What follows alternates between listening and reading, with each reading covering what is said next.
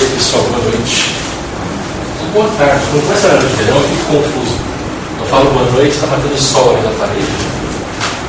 Não sei quantas pessoas vêm, porque primeiro, sendo dezembro, as pessoas começam, aí né, depois da Black Friday, teve gente que ainda está comprando, essa é a Black Week, né? Tem gente que ainda está alucinado nos shoppings procurando aquelas etiquetas de Cyber, Cyber Week e o caramba. Tem aqueles que estão desesperados tentando devolver cancelar as compras que fizeram do 28 liquidificador, do 13 aspirador de pó. Né? A pessoa não se tocou que ela está comprando é, para né, por impulso. Aí vem aquela, aquela promoção de frigideira a R$19,90 ela não resistiu e comprou. Ela olhou no armário, ela, ela tem 38 frigideiras, 39 com essa. É, realmente está na hora de pagar. E tem essa correria para devolver e cancelar. É, e, mas falando sério, é, como a gente tem curso amanhã, tem gente que fica com é o dia da euforia, né? A pessoa fica sábado à noite com a família para poder no domingo sair e fazer aquela gandaia no CEF, vendo um curso sobre Jesus. E esse é um momento interessante, né? porque tem, inclusive a gente teve um, umas ausências, até na aula de filosofia, por gente que ficou resolvendo coisa de família para poder livrar o domingo para vir aqui não ia fazer curso. Faz parte da negociação né? É, é, técnica de negociação em família. Conheço bem isso. Tá? É, bom, mas eu, eu queria. Hoje só temos fundão. Né? Eu acho que não é o ar-condicionado. Você já estava antes de ligar o ar. Então, hoje só tem fundão. Então eu vou colocar minha cadeira no meio. É, mas como é a última palestra que eu vou dar esse ano, só volto agora no dia 2 de fevereiro. Dia 8 não é comigo. Já pedi para mudar no site, parece que ainda não tinha mudado. Uh, acho que vai ser feito de manhã, mas semana que vem eu não venho. Não sei se o Thiago tinha comentado ver se o Thiago poderia dar a palestra, mas acho que ele não vai poder. Né? Eu, que a gente estava conversando aqui, ele já tem um compromisso. Né? Eles estilos bem divertidos para é, a semana que, vem, começando. Fim de semana acho que vai ser fantástico para você. Né? É, apesar que é uma. De repente, tem que ver se alguém vai querer dar essa palestra, porque estava marcado que teria alguma atividade. Pensei até que poderia querer marcar algum salário. Eu pensei seria a minha sugestão, mas acabou ficando muito em cima e eu não tinha como organizar essa semana. Fazer aquele tal painel que você está querendo fazer, só que sem mim, né? Chamar algumas outras pessoas com você mediando o painel, seja alguma coisa aqui, painel sobre algum tópico, algum assunto. Mas também não sei. É uma questão de, de ver. Se a gente não tiver um voluntário preenchendo a vaga essa semana, de repente nem vai ter paz semana que vem. Eu já tive minha aula dupla de filosofia. Acabamos de ter uma série, né, uma sequenciazinha aí a tarde toda em clima de Sócrates e Platão. Então já cumprimos a meta de dezembro de horas de aula. Mas a gente tem então essa atividade, dia 8 de dezembro, que talvez tenha alguma coisa. De repente poderia ser um bate-papo, só poderia viver conversa, poderia falar para os associados virem fazer uma espécie de é, conversa de fim de ano aberta, com público misturado. Vocês podem, podiam fazer, um, sei lá, um, a minha experiência no CEF foi. Né? O pessoal contar as coisas. E pode ser interessante. Porque às vezes tem gente que frequenta aqui e não tem noção do que a gente faz, não tem noção do trabalho de energia, não tem noção dos grupos Nossa Herança. Poderia ser uma atividade interessante para fechar o ano aí. E ainda havendo alguma coisa, pedir para alguém gravar né, o áudio, para a gente poder depois disponibilizar o áudio também, acontecer uma coisa assim. Né, seria legal. É, eu mesmo não tenho ouvido sábado que vem já tem um outro compromisso. Ah, para o ano que vem, a gente retoma 2 de fevereiro, e eu tenho planos no começo do ano. E uma das coisas que eu quero fazer é ver quem está afim de entrar para o nosso curso de filosofia de sábado à tarde. A gente veio, esse, esse grupo que está andando, está andando há alguns anos já, e a gente fez um caminho bem tranquilo, passo a passo. Mas a gente pegou um ritmo interessante ultimamente, e que está um ritmo mais gostoso de compartilhar informação. E a gente, eu conversando com o pessoal, eu decidi que de repente é legal dar uma dinâmica no grupo, ver que quer entrar mais gente. E para isso eu vou dar um curso de é, adequação, que é fazer uma introdução à filosofia antiga, desde a cultura pré-histórica, que a gente chama né, que é a cultura de formação da cidade antiga, a história do pensamento humano, indo até a introdução à filosofia, chegando é, textos de Sócrates. E os textos de Platão, que são os diálogos que ele escreveu com Sócrates, né, a respeito do Sócrates. E parar antes de entrar na República, pode falar. Se você quiser gravar esse, você vai falar que, qual que é o seu plano para esse pessoal que quer entrar, ou melhor, desse curso que você quer dar, que vai ser um pré é um pré-requisito para as pessoas entrarem. Isso. E eu tenho um, rapaz que trabalha comigo que tem interesse. Tá. Eu comentei tudo. E de repente, não sei se você quer gravar, se não quer nesse momento, para algum outro porque se agora que você começou a falar, para a gente até disponibilizar e entender como é que vai ser esse curso. Eu não sei. É porque você está vendo ainda mais para frente, né? não é para janeiro, né? para fevereiro. Então, esse, esse, aí é que está. É, na ordem das coisas, nós vamos ter duas aulas no curso de filosofia antes de chegar na parte que pode juntar a gente. Nós vamos ter duas aulas. Então, as aulas de fevereiro vão ser essas. Então, esse curso ele poderia acontecer em fevereiro, no final de fevereiro, para começar as reuniões de março com pessoas novas. Mas o curso seria assim, no começo do ano. No máximo em março, para o pessoal começar no final de março ou começo de abril. Mas a ideia é que esse curso de integração para quem está interessado em entrar no curso de filosofia de sábado, ocorra final, entre final de fevereiro e começo de março. Tá? A ideia era fazer, inclusive, antes do curso anual de clarividência, que ocorreria mais para o final de março. Então, antes do clarividência, temos esse curso de filosofia. Então, seria uma introdução à filosofia, do pensamento humano pré-histórico até a transição do pensamento platônico porque o primeiro livro que o pessoal vai pegar nas minhas aulas de sábado vai ser a República do Platão. Então, tudo que foi produzido antes da República, eu vou sintetizar nesse curso. Inclusive, para o pessoal que já fez curso de filosofia comigo, esse curso de longa duração, pode servir como uma espécie de é, intensivo de lembrar para poder voltar, para quem quiser voltar.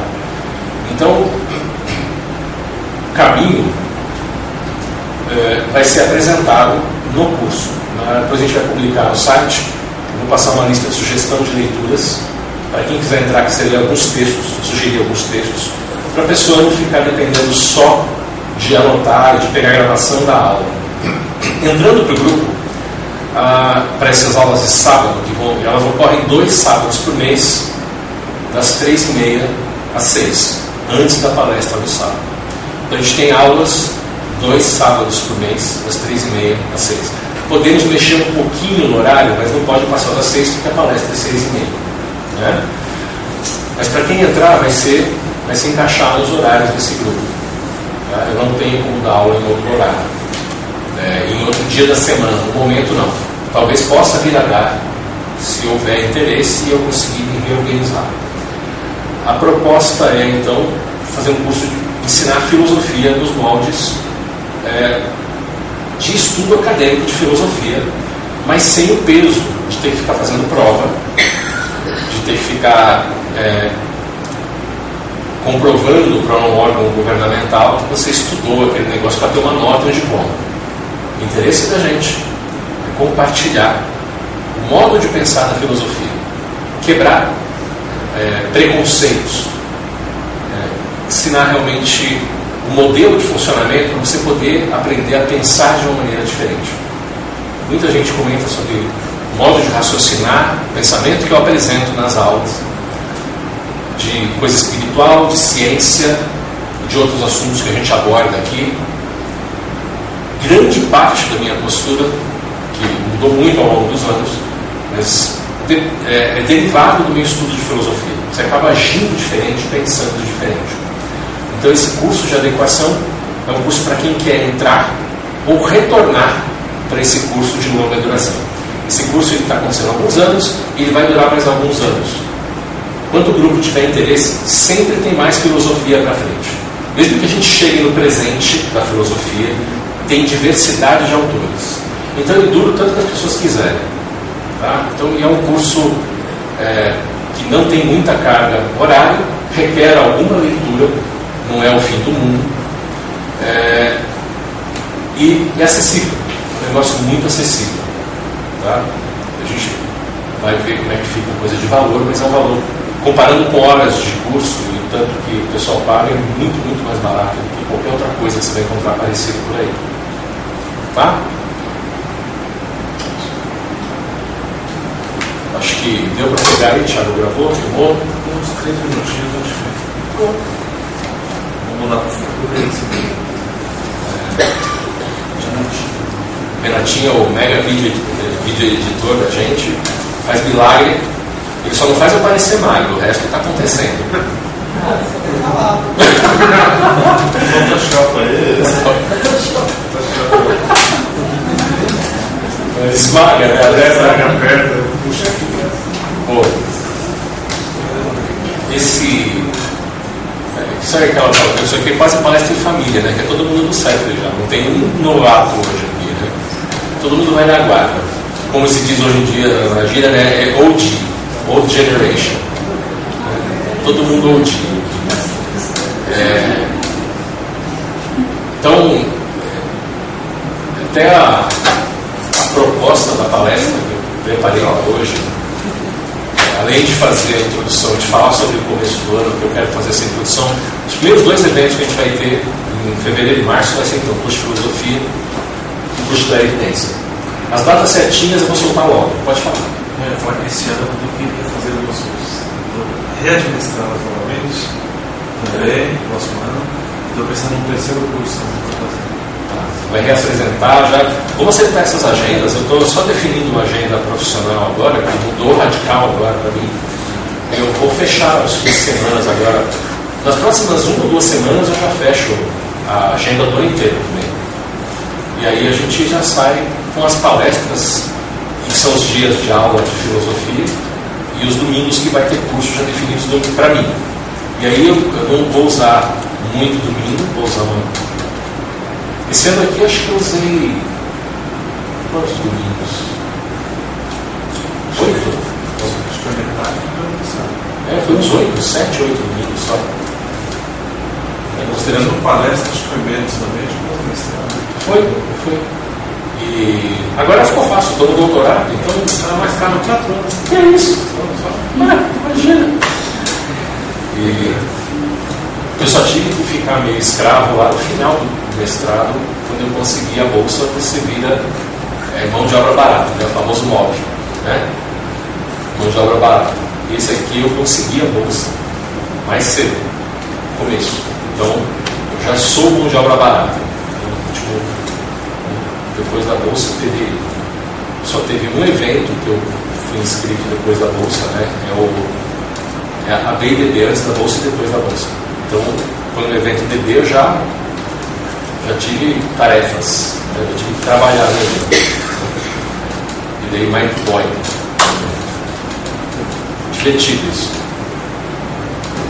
É, mas vamos lá. O,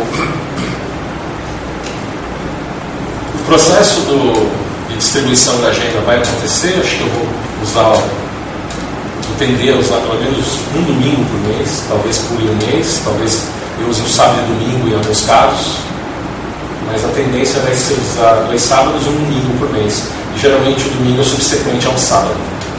Então, Vai ter bastante domingo para os outros e bastante sábado para palestras dos outros também. Né?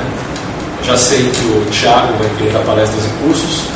Tem mais pessoas que se inscreveram para dar é, palestras e cursos. Eu sei que o Fukuda vai dar palestra e curso também. Né? A gente, a gente, a gente vem, a gente vem astro combinando isso, né? Combinou. Eu lembro de uma produção que ele comentou que estava disponível, que a gente tinha tempo. O astral ele falou várias vezes, agora é só concretizar, né? Então, astral é então, mas a gente nem tudo. Ele, tá, ele, ele, ele, tá, ele, ele solicitou um auxílio no colapso da função de onda. Então a gente está quebrando a estabilidade da partícula e fazendo a função de onda virar coisa. A coisa é o curso. Então, e aí, Fukuda? Vai, vai colapsar tudo. Não, só, só a função da onda. Só a função da onda. Então, e tem muita gente que pode participar. O Renato já veio, começou a dar palestras aqui, já se revelou um grande palestrante. Né?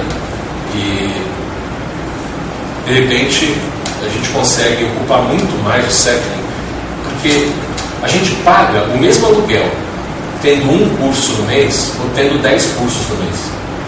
A gente paga o mesmo aluguel tendo duas palestras ou cinco, seis palestras no mês. Por que, que a gente não usa mais o espaço? É só querer, é só, sabe, a gente não do jeito que a gente está fazendo, diferente de muitos espaços que tem, olha, vou dar uma palestra no lugar. Olha, você, o curso, aqui o mínimo por pessoa, aqui dentro a gente cobra tantos reais. Às vezes o cara já começa com o mínimo que é mais do que eu cobro no curso inteiro. E o mínimo são 20, 30 pessoas. Se não der, tem que pagar. Ou seja, se o cara quer, olha, eu quero 200 reais por cabeça, mínimo de 20 pessoas, você tem que fazer um depósito de 4 mil reais para poder dar um curso. Aqui na CEF não tem isso. O pessoal que é associado ou que participa e quer dar curso tem a praxe né, de doar para o CEF 30% do que entrar. Se você tiver um aluno que pagou 100 reais, CEF vai ficar com 30 reais. Entendeu? Se você tiver 20 alunos pagando 200 reais, serve, é, vai receber é, 2.200 reais. Então, você vai dar proporcional ao que você receber dos seus alunos, que é o que a gente tem feito. A gente estabeleceu esses 30% para ficar uma coisa acessível. A maior parte dos espaços é 50% ou valor fixo, até 50%. Né? É 50, é no mínimo esse valor fixo se o valor for mais que o dobro, é 50%. Geralmente é 50%. Todos os espaços que eu fui, é metade. Tem alguns que ficam com 70% e dão 30% para o palestrante. Aqui é o contrário, a gente está fazendo pede para a pessoa a contribuição. Não importa quanto entrar, se for uma pessoa, se for 10, 30% você deixa para o centro. E a gente se vira. Então não é difícil o custo da prejuízo certo. Porque a gente tem que pagar o que usa de ar-condicionado, o custo com energia elétrica. Iluminação, equipamento, desgaste de equipamento, água, né? É, os coffee breaks, né? E, pelo menos né, nos, nos meus cursos não é um coffee barato. Você tinha falado do Thiago? Não, a limpeza, a Limpeza, manutenção, tem um monte de estrutura fora o aluguel do espaço que a gente. É que essas coisas a gente já paga. Né? Isso a gente já paga independente, independentemente de ter ou não o curso. Então são os excedentes. A gente, além da pessoa às vezes não ajudar quando né, não entrar o suficiente para ajudar, ela ainda gera despesa, se for muito pequeno. Mas a gente não vai recusar por causa disso, porque a ideia é tornar público trabalho de quem quer compartilhar. É o que dá para fazer. É o que dá para fazer. Né? Sociedade é movida com energia. E a energia das trocas de coisas é dinheiro. Não tem muito o que fazer. Então, a gente é, pode vamos tentar dinamizar isso. o pessoal né, sair do armário acadêmico aí, dando aula desde sempre, não deu aula aqui. Aí fala, para, vamos, vamos lá, certo? A cara dele, aquela cara de me jogou na fogueira, né? Certo? Vamos com tranquilidade né, fazer isso acontecer. Então, para o ano que vem, a gente, eu vou soltar logo nos próximos dias a, a minha a proposta de datas e a gente já tenta encaixar outras pessoas. É, algumas pessoas que já deram palestra pediram para participar, que eu achei muito legal, querem entrar na agenda regular, certo? É, o Paulo Moreira, que veio falar de Enneagrama, a Patrícia Evangelista, que fala de educação infantil, e acho que talvez o Renato top entrar numa, numa tabela regular, o Fukuda ele já concordou, ele só não lembra. É só uma questão de lembrar. Né? Dá Memorex para ele. Né? A Brasília também está com uma palestra pronta.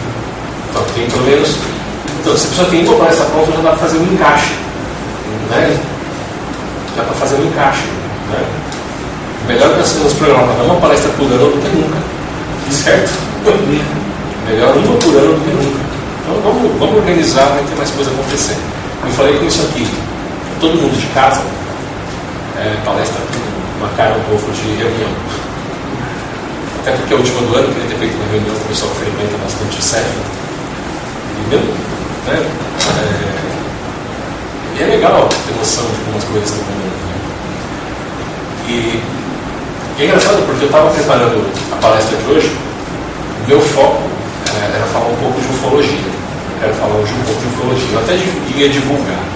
Aí na hora que eu bolei um título para passar, aí eu comecei a questionar a motivação de quem vem. E aí eu falei, puxa, acho que esse vai ser o tópico da palestra. Ufologia vai ser o pano de fundo. É...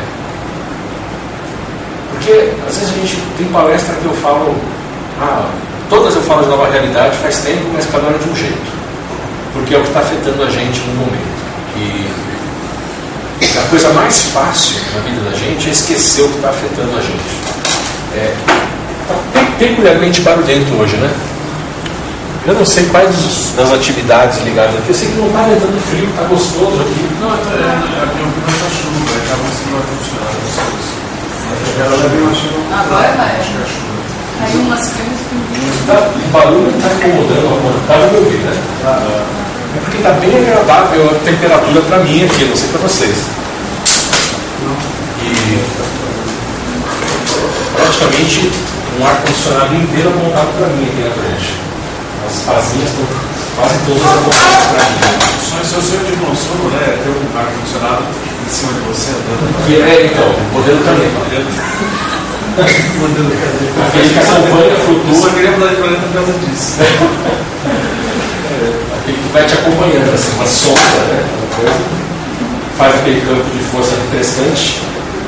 Se possível, você vai botar o seu nome mais nada. Então... Também, tem, tem a, o efeito cone de silêncio, né? Do Maxwell Smart. ah, e essa,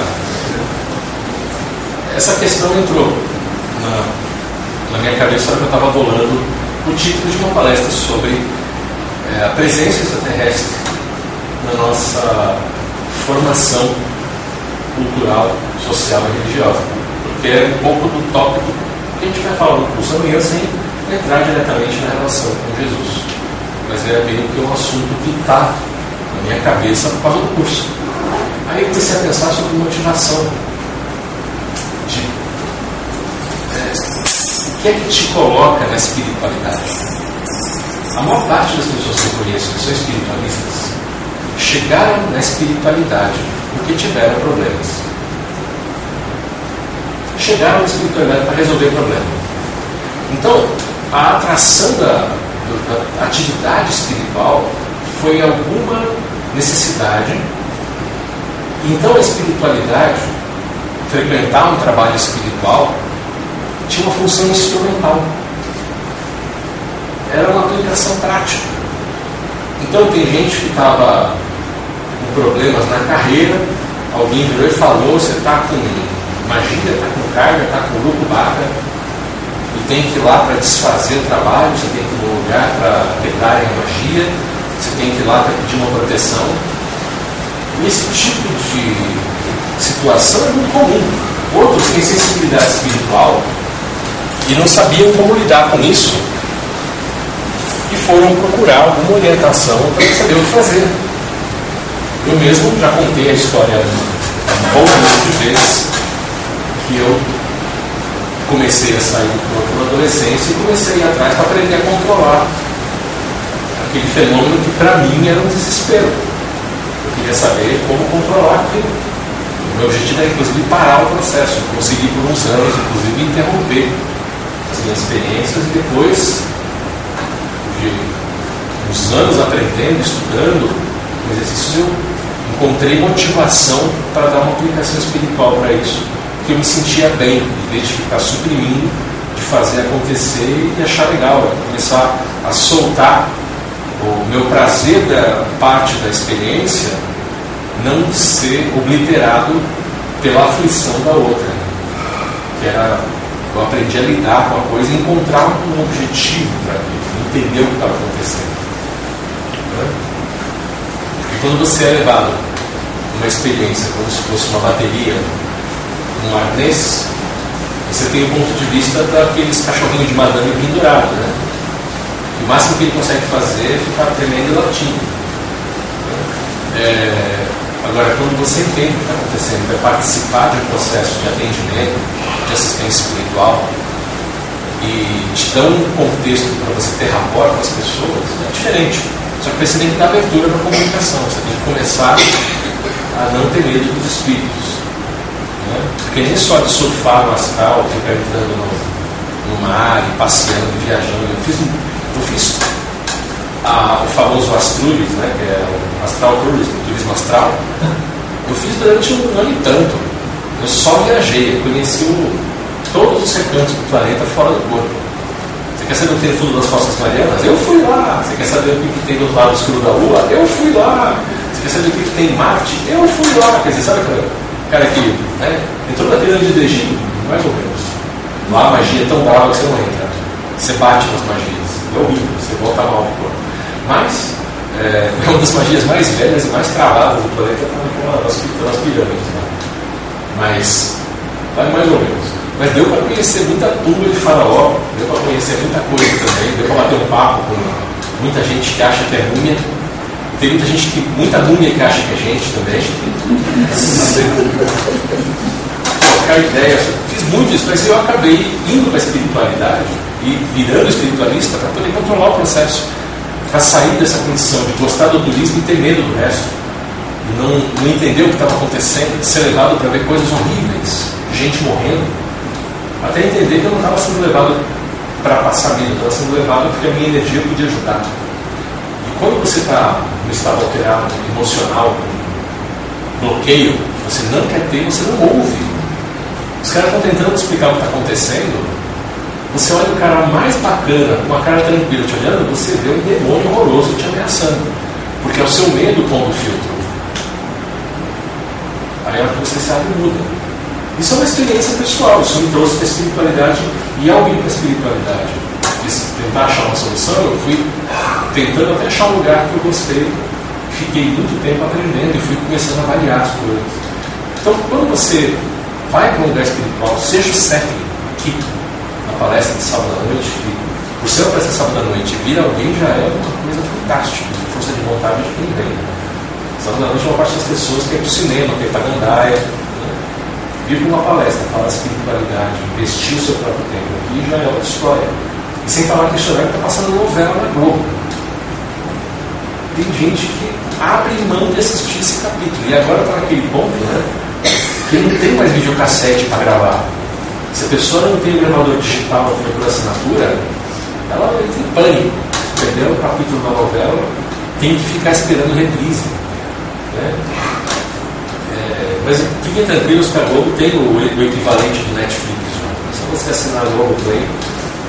Está lá, você consegue ver todas as novelas da Globo. Está tudo lá. Né? Se você perdeu algum capítulo dos 25 anos de malhação, você consegue ver qualquer um deles, está tudo lá. Estou brincando, gente, mas é, já passava a malhação na TV quando eu e a Márcia estávamos casando. Né? Eu me lembro que a gente não, eu não costumava ver TV, muito menos TV aberta, eu não ficava em casa quase nunca. E chegou naquele ponto que eu não tinha espaço onde ficaria a TV no quarto, eu tinha um computador, então eu não via TV. Quando eu morava com meus pais, depois eu, eu tive meu espaço também, eu não cheguei a pôr TV. É, e aí a gente estava casado, numa lua de mel. A gente ligou a TV de manhã para ver se tinha notícia, estava passando reprise de malhação. É, que passava acho que à tarde de manhã reprisava, tipo, depois do noticiário da manhã. É, né? Pousada, serve café até às 11, liga a TV 10 horas da manhã, antes de tomar café, não veio a notícia, não, já acabou a notícia. E estava passando uma malhação. E a gente, o que é isso? É novela? Tinha novela, mas novela de adolescente, criança, adolescente. Está tá aparecendo, aí eu lembrando assim, né?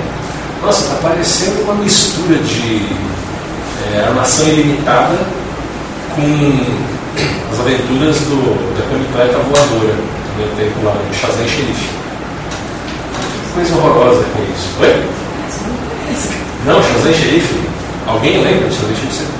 Não, tem que lembrar. Shazam Xerife é da minha infância. Tem mais gente na casa batendo cinquentinha por perto é possível. Era. Era dessa vez? Oliveira e Stefânio Garcia. Oi? Eles eram a Armação Ilimitada, é um remake Ah, é? desse programa. É, Armação Ilimitada é um Eu ouvi remake. falar da Armação Ilimitada. Ah, ah, É um remake. Uhum. Tá. Ai, meu benzinho. Criança. Criança. Mas vamos lá, brincadeiras à parte. É, mas eu falei isso porque, sabe aquela coisa é, de valorizar o sábado, né? É, vocês vêm aqui, eu acho muito legal quando, você, quando tem, cada vez que eu vejo pessoas saindo de outras coisas para vir para cá, eu acho muito bacana. Eu me sinto grato pela oportunidade de compartilhar ideias. E ao mesmo tempo eu, eu fico sempre atento o que, as pessoas estão indo. O assunto é interessante, ou cria simplesmente uma relação de conforto, ou que move as pessoas, estão satisfeitos, será que está fazendo diferença na vida das pessoas? É uma coisa que tenho que me perguntar sempre. É, eu não posso assumir que isso é uma coisa garantida. Eu não posso contar com vocês como algo que como pessoas que vão estar sempre lá ou como uma paisagem que vai estar sempre ali.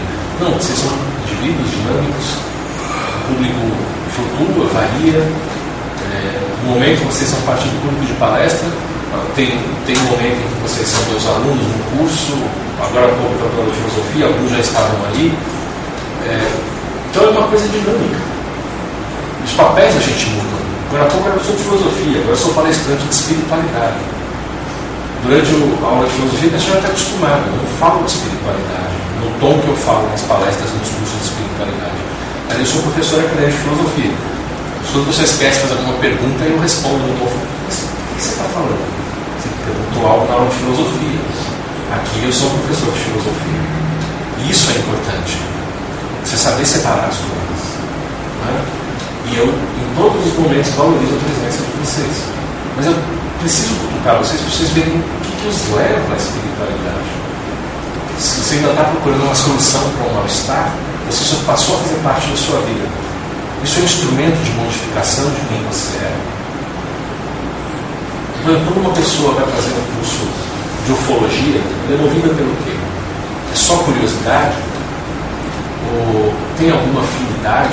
A pessoa sente que aquilo tem rabor emocional, tem uma conexão ali? É, a pessoa faz porque tem medo? Eu tive aluno já que veio conversar comigo num tom assim, olha, não, eu acredito, os caras existem mesmo, veio falando e tal. Não tinha chegado na parte das relações de contato próximo, naquele primeiro café. Não, que a gente tem então, um grupo, que a gente se reúne, então é interessante. E olhando o tom do cara, assim, ele, não, é porque a gente sabe que em algum momento os ETs vão chegar aqui para dominar a Terra. Né? E a gente precisa estar preparado. Então, precisa saber do que se trata, como que funciona a coisa, porque a gente tem que montar uma resistência, né? Estava falando das eleições, não?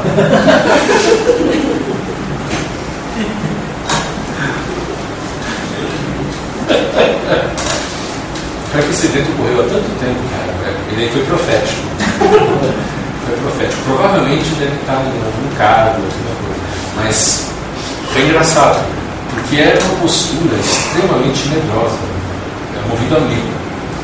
E antes da onda de medo que levou tanto, tanto, tanta radicalização últimos anos, é, medo e o cara estava preventivamente com medo dos ETs. E assim, e dava para sentir energia espiritual no cara, alimentando, sabe, assediadores alimentando medo no cara de longe. O ambiente que eu estava com ele não tinha como aquela energia pegar freio. Não tinha como chegar aquilo com intensidade. Mas assim, o cara todo manipulado, a energia dele toda manipulada para ficar com medo. Isso é um fator comum, isso é um elemento que muitas pessoas têm. Então, quanto que você também é movido por medo? Quanto que tem de preconceito nas suas posturas espirituais? Tem gente, por exemplo, que é muito interessante.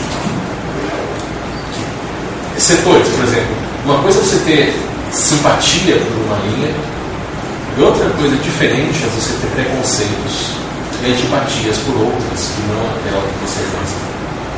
Então, por exemplo, não, não faz sentido né, é, na espiritualidade eu, ah, eu gosto de mesa branca, mas eu não gosto de umbanda. Umbanda, nossa, umbanda é grosseiro, né? rude. Aí outro falou, eu gosto de umbanda, nossa, de mesa branca, não gosto de cozinhar com açúcar. Sessão da federação, não acontece nada, nada, tudo teatro. Negócio meio ali, fumar o charuto, bater o pé no chão, bater a cabeça, rapar, pelado, o couro. Então, é uma questão de crença. Aí vai ter um outro que fala, olha, se não tiver um berimbau tocando, não é sessão. Alguém tem que bater um ponto. Será? Pode falar, olha, não, você tem que ter a prece. Se você não começar com a prece de Caritas, não, não valeu. Não, gente. O que é que te move? É o ritual. É a crença que você está fazendo a coisa certa é a necessidade de salvação. É, porque aí vale qualquer teoria. Até brinquei hoje à tarde na aula que tem um desenho, um episódio daquele desenho South Park, que é um desenho totalmente escatológico, esdrúxulo, e que na introdução os autores têm uma voz avisando: esse desenho não presta e não deveria ser assistido próprios criadores gravaram isso, eles falam isso na introdução. Presta atenção naquela voz que fala rápido. No final da musiquinha, esse é uma porcaria, não presta não deveria ser assistido por ninguém. Parece aquela cara falando no fim da propaganda de remédio. Sim. Isso que pode causar não sei o que, não sei o que, não sei o que, não sei o que, não sei o que. O cara fala igualzinho no final da, da introdução do desenho. É engraçadíssimo o cara falar isso. Eles sabem que é uma porcaria. Mas aí tem um episódio em que o mundo acaba. Morre todo mundo vai todo mundo parar no inferno. Inclusive, está lá o Papa, estão todos os, os líderes do judaísmo, todos os líderes do, do islamismo, então, é, todos os avatares do Oriente, da Índia, está todo mundo no inferno. Gente, todo mundo aqui. Enfim, quem é que estava certo? Quem é que se salvou? Quem é que foi para o paraíso? Aí você pega o assistente do diabo, ele pega uma lista enorme, tá? Ah, os Mormons. Aí eles pegam uma cena no céu, tudo vazio, os caras de camisa branca, bolsinha de lado, montando casinhas com caixinho de ovo. É a piada que eles fazem. Ele falou, ah, gente, se você tem um certo e todo mundo errado, você não sabe quem está certo. E aí eles pegaram o que todo mundo acha que é o menos provável. Por que eles fizeram isso? Porque esse desenho ele é norte-americano e a história da formação dos mormons nos Estados Unidos é muito controversa. É, é ligada com o movimento de separação de Estado para não pagar impostos. eles não gostavam do governo na época que ganhou, eles queriam é, que a estrutura do governo continuasse escravagista, continuasse do jeito que era antes. E aí eles meio que criaram uma separação deles. E tinha um exército próprio, todo mundo andava armado. Então eles, a origem dos Mormons foi uma coisa muito violenta. Né? É, se você quiser ter uma noção, você tem, inclusive se você pegar a Bíblia dos Mormons é diferente, tem recortes totalmente diferentes de texto. Eu tenho uma, já tenho uma Bíblia, e é bem diferente mesmo. É, é uma outra linha de cristianismo, completamente diferente do catolicismo e do protestantismo luterano. Então, eu, eu uso isso como referência. Porque se você acha que, olha, não, eu estou fazendo esse trabalho espiritual porque né, lá no fundo eu tenho medo de ir para o inferno, tenho medo de ir para o purgatório, tenho medo de ficar preso no umbral. Né? E isso é uma, é uma motivação que, como qualquer outra, ela pode, ela pode funcionar para você. E a grande pergunta é: isso basta? Você ir para não passar mal, você ir para não ficar incorporando na rua, você ir para não deixar de ter uma doença, você ir no trabalho espiritual é, para tentar ser salvo espiritualmente. Né? Tem seitas que se formam com pessoas que têm uma expectativa de salvação física, que estou esperando a igreja do, do arrebatamento, não sei qual dia eles acham que eles vão ser levados fisicamente para o céu. Já tem gente que atualizou. Né? Tem igrejas fundadas em torno de uma abdução. Eles estão esperando uma grande abdução, que todo mundo vai ser levado. Né? É, então, só para pensar, você está um trabalho que é espiritual. Mas a proposta aqui do CEPA, pelo menos a minha aqui dentro, é não ter vínculo religioso em vez de te dar uma fórmula de salvação, de bem-estar, eu costumo difundir a dúvida. Que é o que eu estou tentando fazer hoje. Colocar um questionamento na cabeça. Então, se você continua vindo com esse estímulo da dúvida, é porque você começou a pensar a respeito de alguma coisa e continua interessado nesse pensamento. Eu falo sobre coisas que estão acontecendo energeticamente, espiritualmente, mas eu não creio que um pouco de informação sobre o plano espiritual, sobre as coisas, vale o esforço de vir repetidamente aos sábados para a gente conversar. Então, você gostou de alguma coisa que, dentro desses desafios que eu lanço, provocar reflexão. E é para você pensar, o que te move? Será que você já passou ponto que te levou à espiritualidade, isso virou para você um estímulo de modo de vida? Quanto você incorporou o pensar espiritual, o se lembrar ser espiritual? Quanto você incorporou essa maneira de pensar no seu dia a dia, no seu cotidiano? Você se lembra, quando você está andando por aí, que há a possibilidade de você ser além da matéria? Isso te ocorre quando você está andando na rua, quando você está comendo seu sanduíche, negociando um desconto numa coisa que você vai comprar qualquer, te ocorre essa possibilidade de você não ser só o corpo? Porque no mundo, o que rege são as coisas do mundo, as coisas mundanas. A gente tem uma, é, uma abordagem preconceituosa com a palavra mundana, mas nós somos, a maior parte do tempo, extremamente do mundo extremamente mundanos. Não tem, sabe, não tem uma epítome de divindade a hora que você está lá apertado no, no, banheiro. Aquilo ali é um momento de mundo, você está sendo matéria, você está passando por um processo fisiológico. É difícil lembrar que você é um ser espiritual naquela hora. Né? O que pode ser um ser espiritual, não tem garantias que a gente seja. Eu costumo brincar, né?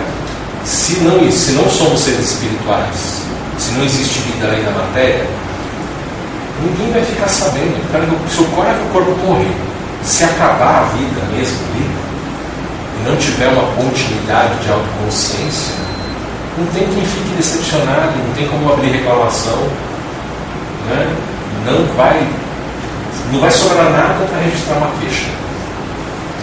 Agora, ele existindo mesmo no mundo espiritual, se essas experiências todas que nós temos de falar com desencarnados, de ter experiência fora do corpo, ver coisas da clarividência, se isso não for todo uma manifestação de um fenômeno outro qualquer, pode ser um fenômeno físico, vinculado à natureza da matéria e do sistema nervoso, a integração de forças no mundo, que gera a ilusão de espiritualidade, isso é tudo matéria, pode ser. Ou pode ser que nós tenhamos um nível de esquizofrenia telepática. A gente se ilude e compartilha coletivamente essa ilusão. E pode ser outra coisa que é talvez do sistema nervoso, mas que nem tem a ver com a existência em si, mas só com uma ilusão. Então, a gente não sabe como funciona. Por mais que eu tenha experiências, eu não posso garantir para mim mesmo ser honesto, dizendo, ah, não, o espiritual existe é exatamente como eu vejo. Porque eu já mudei a maneira de ver conforme as minhas experiências foram ficando mais ah, abertas, menos preconceituosas. À medida que eu passei a ter menos certezas, a duvidar mais dos livros que eu li e das pessoas que eu ouvi fazendo afirmações, eu fui enxergando mais detalhes no mundo espiritual que aumentaram a diversidade das minhas experiências. E essa diversidade me fez enxergar mecanismos que antes não era capaz de enxergar. Será que isso são etapas de percepção de uma rede muito mais intrincada de coisas? Quanto mais eu abrir mão dos preconceitos e dos moldes de percepção, mais eu vou enxergar. Já vai chegar, vai chegar até um ponto em que a relação entre o espiritual e o físico só são reconhecíveis pela interface dessa sensação de que não é física? Será que pode chegar um ponto em que alguém que faça como eu, mas com mais sabedoria, se perceba algo que não é nem corpo nem espírito, mas um estado intermediário que se manifesta simultaneamente das duas maneiras? É uma possibilidade para a gente pensar.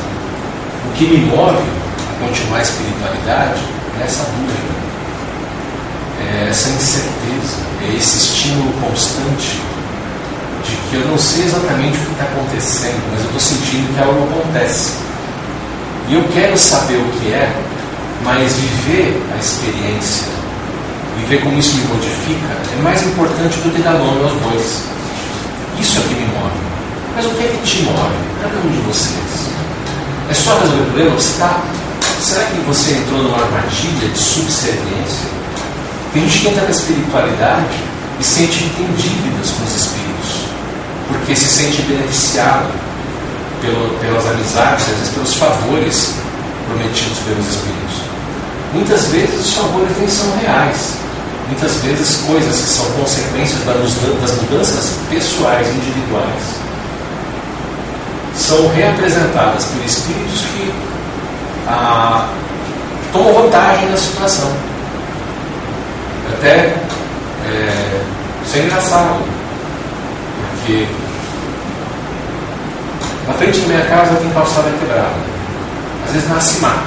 E eu não me dou bem com mas de vez em quando eu tento limpar. Muito de vez em quando. Geralmente eu deixo o mato estar naquele ponto que, quando as pessoas perguntar se a casa está abandonada, eu vou lá e cobro. Né? E às vezes nem aí. Aí um dia eu estou lá na frente, estava mais ou menos limpo, olhei e nossa, eu comentei, acho que com. Nossa, tá. Cortou meu mato aqui. E aí um cara. Não, fui eu cortei. O eu estava cortando dos vizinhos aí, o pessoal me dava olhando, eu cortei a sua também, fiquei de falar depois, eu sabia que era dono. Ah, eu falei, o pessoal dá 10 reais, eu falei, eu 10 reais pro cara. Eu fui descobrir que quem cortou aquele mato foi São Zé, meu sogro. Que ele foi lá em casa para visitar, não tinha ninguém, não conseguiu entrar. Aí ele viu aquele mato todo, ele estava com o facão no carro, cortou o mato. Aí o outro tomou o crédito. e levou a grana. Isso acontece, espíritos fazem isso. Algum espírito ajuda você, ou você muda alguma coisa na postura você provoca uma mudança na sua própria aula, e aí esse espírito toma crédito e pede oferenda. Já vi acontecer muitas vezes. Não é porque é desencarnado que deixa de ser picareta. Esse cara, se desencarnar, ele vai fazer isso sem espírito. Ah, mas não tem proteção? Claro que tem, está sendo ajudado naquela hora. Eu falar aquela história do é, sapato velho no pé doente? O cara que acreditou é o pé doente. E o outro é o sapato velho, é o malandro. Precisa daquele específico, precisa acreditar que alguém ajudou. Está sendo enganado. E o outro sendo, tem, tem que sentir que tomou vantagem. Mas a, na mediação, o que ajudou se sente, ah, então agora eu paguei minha dívida. Mas ele não tem dívida nenhuma, ele mudou sozinho, foi ele que conquistou aqui. E é muito interessante. Você se vê preso numa armadilha dessa, você nem sabe que você foi enrolado. Porque às vezes você fala, olha, te ajudei lá, não ajudou nada. Às vezes você fez sozinho, às vezes ajudou mesmo. Mas o cara que ajuda raramente cobra. Agora você tem os mercenários, é diferente, ele não ajuda, ele vende serviço. Vou fazer para fazer isso aqui, preciso que você faça isso, isso, isso para mim. Tá?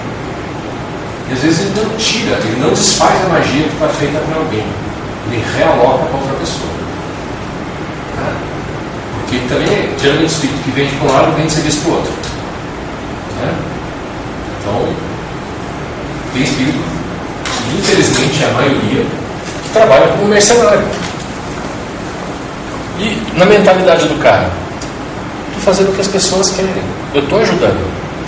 Um quer uma vantagem, outro quer outra vantagem. A vantagem para um é prejudicar o outro. E a vantagem do outro é deixar de ser prejudicado. E muitos pegam para mandar de volta. Tem espírito que faz, tem espírito que não faz. Quem frequenta sempre espírita e, e lugares que fazem magia sabe disso.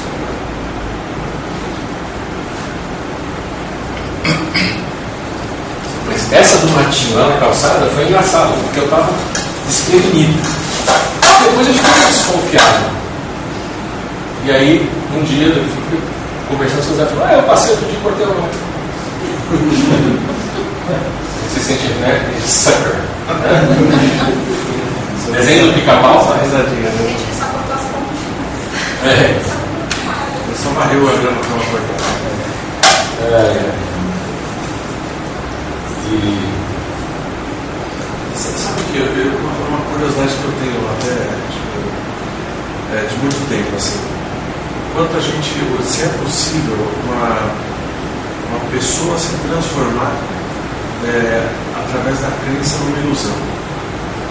Porque assim, é uma coisa que é interessante, é interessante pensar no, de, né, no, mecanismo disso, porque assim, porque, assim, porque, né, é uma mudança que não é real, no sentido de verdadeira, né? É, a causa não é verdadeira, mas a associação de causa e as consequências são. É muito estranho, eu acho isso fantástico. Cara, é, tem alguns exemplos, algumas das terapias espirituais que o pessoal ensina por aí, que elas não acontecem como as pessoas acreditam. Então, você tem umas explicações extremamente místicas. Para quem é clarividente, não tem nada a ver com aquilo que está acontecendo. Um exemplo básico, assim, que eu já usei, é o pessoal que se forma em reiki. Tem o tal da Academia Brasileira de Reiki. Eu fui lá e conheci as pessoas que formaram e ensinam. Nenhuma daquelas pessoas é espiritualmente capacitada para iniciar alguém reiki. Porque o reiki não é um ensinamento, é uma iniciação. A diferença é que você não ensina as pessoas a fazer uma atividade. Você canaliza energia através de um processo de iniciação que você passou, de um jeito que você reproduz naquela pessoa uma coisa que você não entende. Então, causa marcas na aura de uma pessoa. Reiki, a base do reiki é magia. Você fazer magia na hora do outro, deixar uma marca, deixar um signo que evoca um tipo de energia de uma seita espiritual. É assim que funciona. E eu me chamaram para dar uma palestra lá, eu olhei e nenhuma das fundadoras lá, nenhuma delas tinha símbolos. E elas eram todas mestres supremas lá do reiki que vendiam caríssima iniciação em etapas para os outros. E elas todas tinham iniciação básica. Só básica. Uma tinha duas iniciações, as outras todas básicas. E elas todas achavam que estavam no quarto dano, no quarto nível. Olhei, e aí falei, não, isso aqui, elas começaram a querer dizer o que elas queriam que eu falasse na minha palestra. E eu fui lá para a gente conversar, e já ia ter palestra de curso.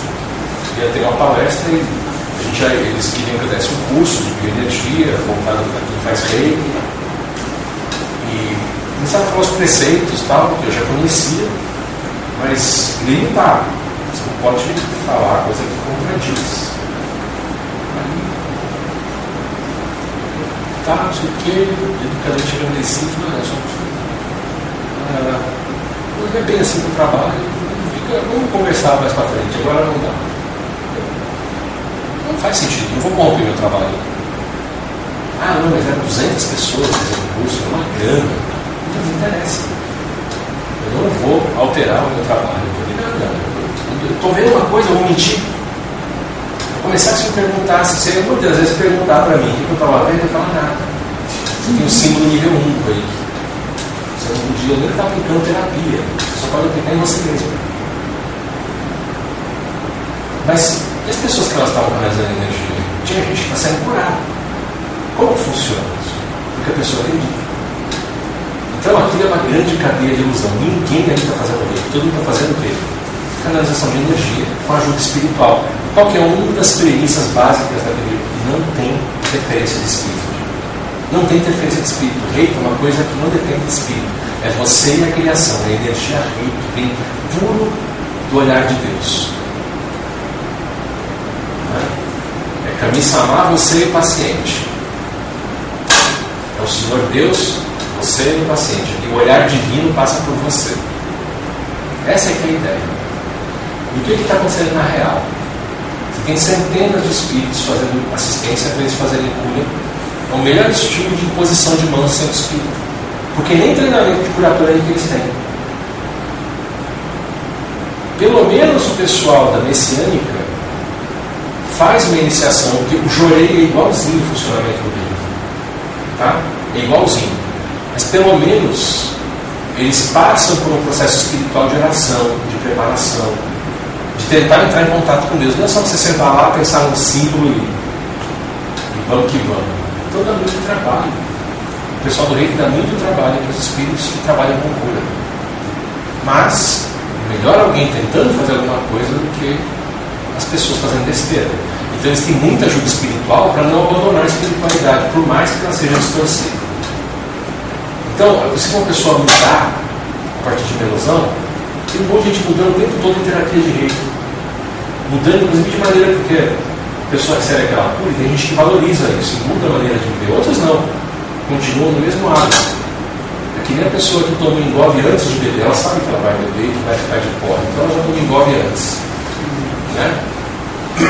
Que eu acho uma autocorrupção tremenda. Mas do nosso ponto de vista, né, tipo, não de quem está sendo curado, porque aquele menino que buscou, mesmo ele tendo mecanismo, se vai médico, por exemplo, não vai lá. Então, aquelas pessoas que são as mestras do reiki, elas mudaram a vida, elas se acham seres quase divinos. Elas, elas se acham os profetas da montanha. Porque elas têm grau mais alto né? e elas mudaram a maneira de viver delas. Você vai pegar a biografia dessas pessoas, elas são completamente diferentes. Todas essas pessoas mudaram as estruturas que elas viviam. Quem não tinha família constituiu, quem tinha família desmanchou. Mudou, elas, todas elas mudaram.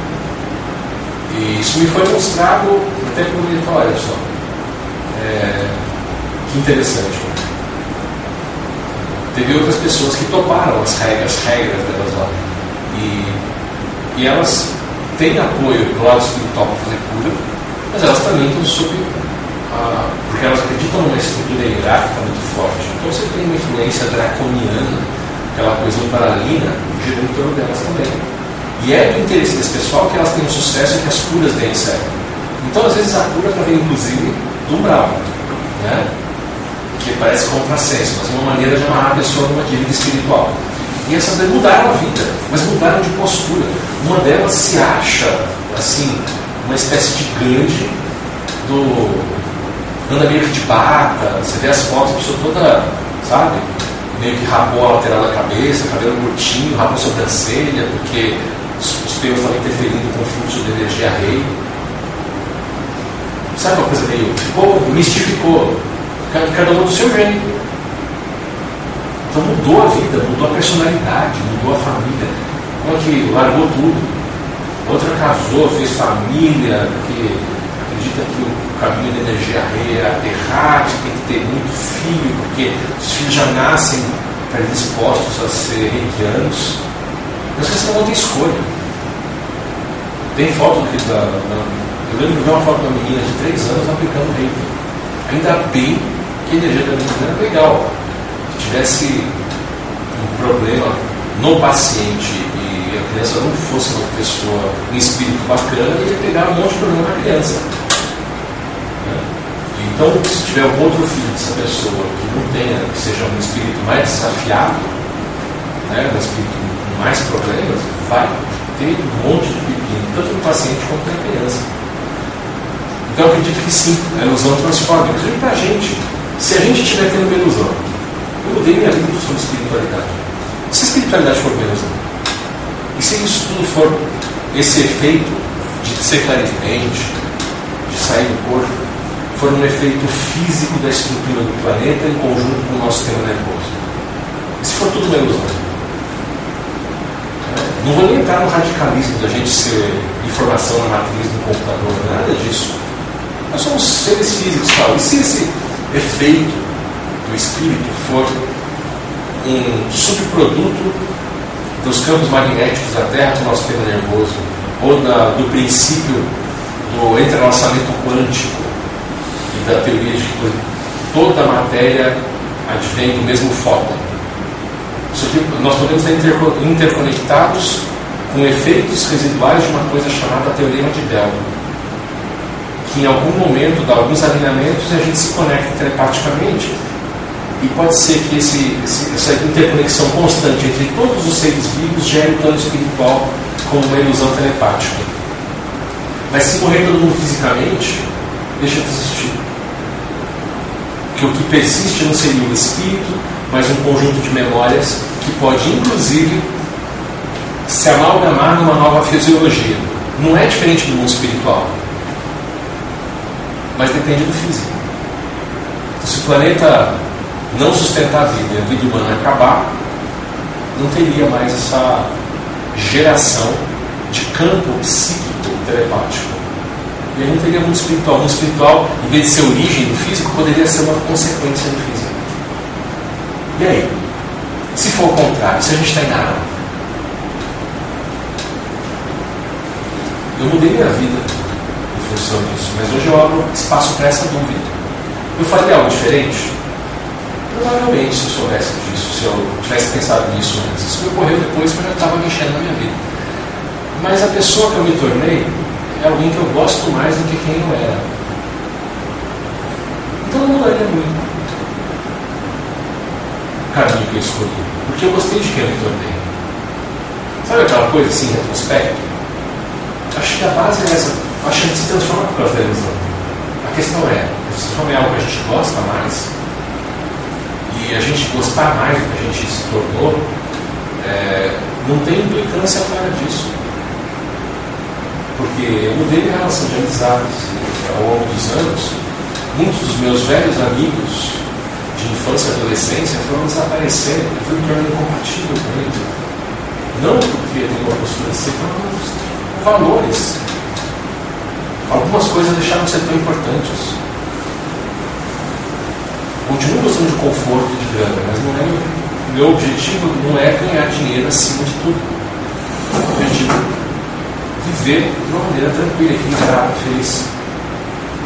E feliz para mim envolve o ser humano, envolve compartilhar. Para a maior parte dos meus amigos de adolescência, ser feliz envolve ter muita grana, poder fazer o que você quiser com essa grana, sem ter que se preocupar com as consequências. Mas vocês não saem da adolescência. Muitos deles continuam assim, chegando, eu também, ou como eu, chegando aos 50 e continuam pensando assim. Então, sabe, eu, eu acho que a gente muda. Agora, por favor, elabore mais, se quiser. Eu, eu, tipo, é uma questão que para mim é difícil. É uma tentativa de elaboração de causa e consequência, coisa e tal. Mas é, eu fico imaginando de transformação pessoal, interna assim, é, o senso que você tem de, de percepção de realidade, né, esse sentido de, de, que a sua ação no mundo ela gera uma consequência, talvez da forma que você entende, como a gente entenda, né? E que isso de alguma forma transforma a gente, né? processo de feedback, vai e volta, vai e volta. É isso que eu fico um pouco pensando. Não se tipo uma ilusão de crença, de conhecimento transforma, mas principalmente é, essa ilusão da escolha de onde você coloca o seu sentido. É, é, se você tiver um mundo de ilusão, você pode até mudar o seu comportamento, mas não necessariamente ter a transformação, aquela a sabedoria. Era mais por aí. Né? A ilusão da transformação, é a ilusão de que você mudou, é, que você é. A gente vê isso acontecer bastante, né? E cai às vezes na história. É mais por isso. É difícil, eu não sei, eu não sei nem elaborar direito. Na verdade é isso. Tem situações em que a gente vê que acreditamos nas coisas de nós mesmos. Então, isso é interessante. Nós somos treinados para buscar é, progresso, evolução. Então, nós temos essa meta, eu quero ser uma pessoa melhor, mas esse exemplo. Eu gosto mais da pessoa que eu sou hoje. Eu não sei se eu sou uma pessoa melhor para o mundo. Eu sou uma pessoa que eu gosto mais de ser. Então eu não sei o que é progresso e evolução para os outros, eu sei o que me agrada mais. Mas por muito tempo eu percebi, eu tenho que ser melhor amanhã do que fui ontem. Mas minha relação com? Para quê? O que é ser melhor? Não tem medida fora de mim que eu possa respeitar de verdade. Ganhar mais dinheiro, é, ter mais pessoas gostando de mim, é ser elogiado, é ter posses. É, sabe? O que, que é evoluir? O que, que é progredir como pessoa? A medida internacional é participação no PIB. É grana. Quanto você produz para o mundo, para o seu país? É, a medida da família é quanto você tem sucesso, quanto você aparenta estar feliz. Né? E quanto você consegue ajudar os outros não no apego dos outros. Né? E quanto você não pede ajuda. Então cada um tem uma medida. Só que cada aspecto, cada máscara que a gente vende, que a gente veste, tem um valor de compra e venda. Qual que é o valor de compra e venda da sua imagem na família? É o mesmo da empresa? Não é é a mesma no círculo de amigos? Não é. Agora, uma coisa que eu valorizo é que todas as máscaras que eu uso, tanto falar com os, com, a minha família, com os membros da família, para falar com os clientes, quanto para me apresentar lá na academia, falar com os colegas de pesquisa, para falar com vocês aqui na palestra, falar com meus alunos à tarde na aula de filosofia todas elas são variações da mesma máscara, que é como eu me vejo no espiritualismo. Eu me, eu me vejo como mais uma pessoa compartilhando algo. E é isso que eu tento usar como princípio de equivalência. É, que a base é a mesma. Hoje a gente até apareceu isso, essa conversa na aula de para quem estava, vou repetir, mas para quem não estava, comentário é, é simples. questão de, de valor. Surgiu um comentário sobre pessoas serem especiais porque ela tem uma característica. Ah, essa pessoa é diferenciada, especial, porque tem muito conhecimento, ou memória, ou alguma coisa assim. Deixa eu ver Será que esse traço, que pode ser uma questão de disposição, uma coisa fisiológica, pode ser uma questão de cultura, é, pode ser porque uma pessoa, pode ter muita autossuficiência porque ela simplesmente ela foi nutrida no ambiente e não podia confiar em ninguém. Isso não é resultado de sabedoria, é resultado de medo. Aí ela se torna muito autossuficiente, ela aprende a se virar, não por competência, mas por medo da autoextinção. Uma pessoa que cresça mais protegida, que seja menos exposta à desconfiança, ela pode ser menos autossuficiente, menos competente na hora. Porque ela teve uma vida de infância, às vezes, mais relaxada e mais feliz. Isso faz com que ela seja uma pessoa, às vezes, menos competente no mundo. Para pensar um pouquinho, como a gente não, não pensa nas questões de causa e efeito, vê alguma coisa ali, põe um rótulo. Ah, é uma pessoa especial. De repente, não é especial. De repente, ela apanhou suficientemente para que a autossuficiência seja admirável por quem não apanhou tanto. Então é uma coisa para a gente é, olhar. Esse princípio que eu falo, eu vou mexer no swing para você ficar mais assim. Esperar subir. Está entrando aqui ainda achar um ponto que não mete tanto na minha cabeça. Pegar minha canetinha com vocês querem. Oi? Mas está frio também. Para não ficar agradável. Ficou desagradável. Ah, é? É. Fica apaga aí no fundo?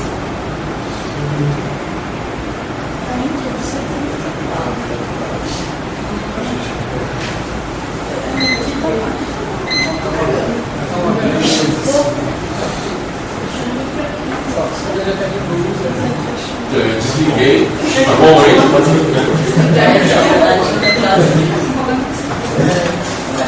Coloquei no modo. Coloquei para. Não sei se funciona isso, mas aquele 27 graus aqui deveria parar de esfriar, né?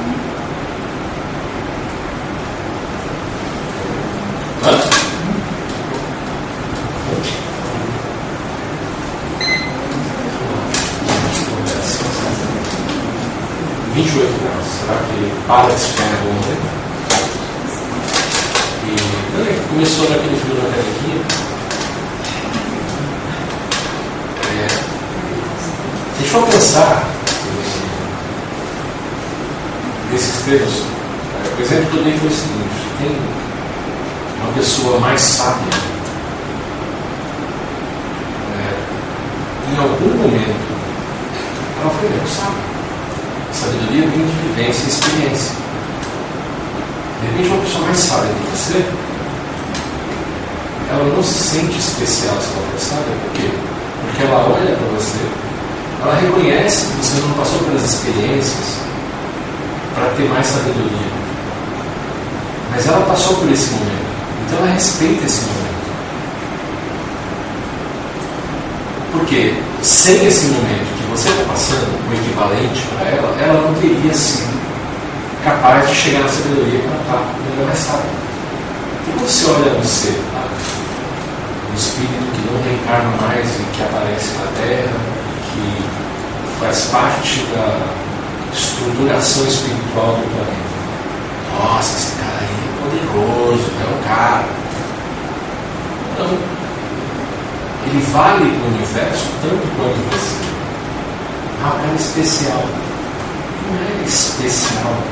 Ele é uma consciência que vale tanto quanto você. Ele está num momento no seu tempo interno em que ele já acumulou mais experiências, ele tem mais saber, porque ele já experimentou mais coisas.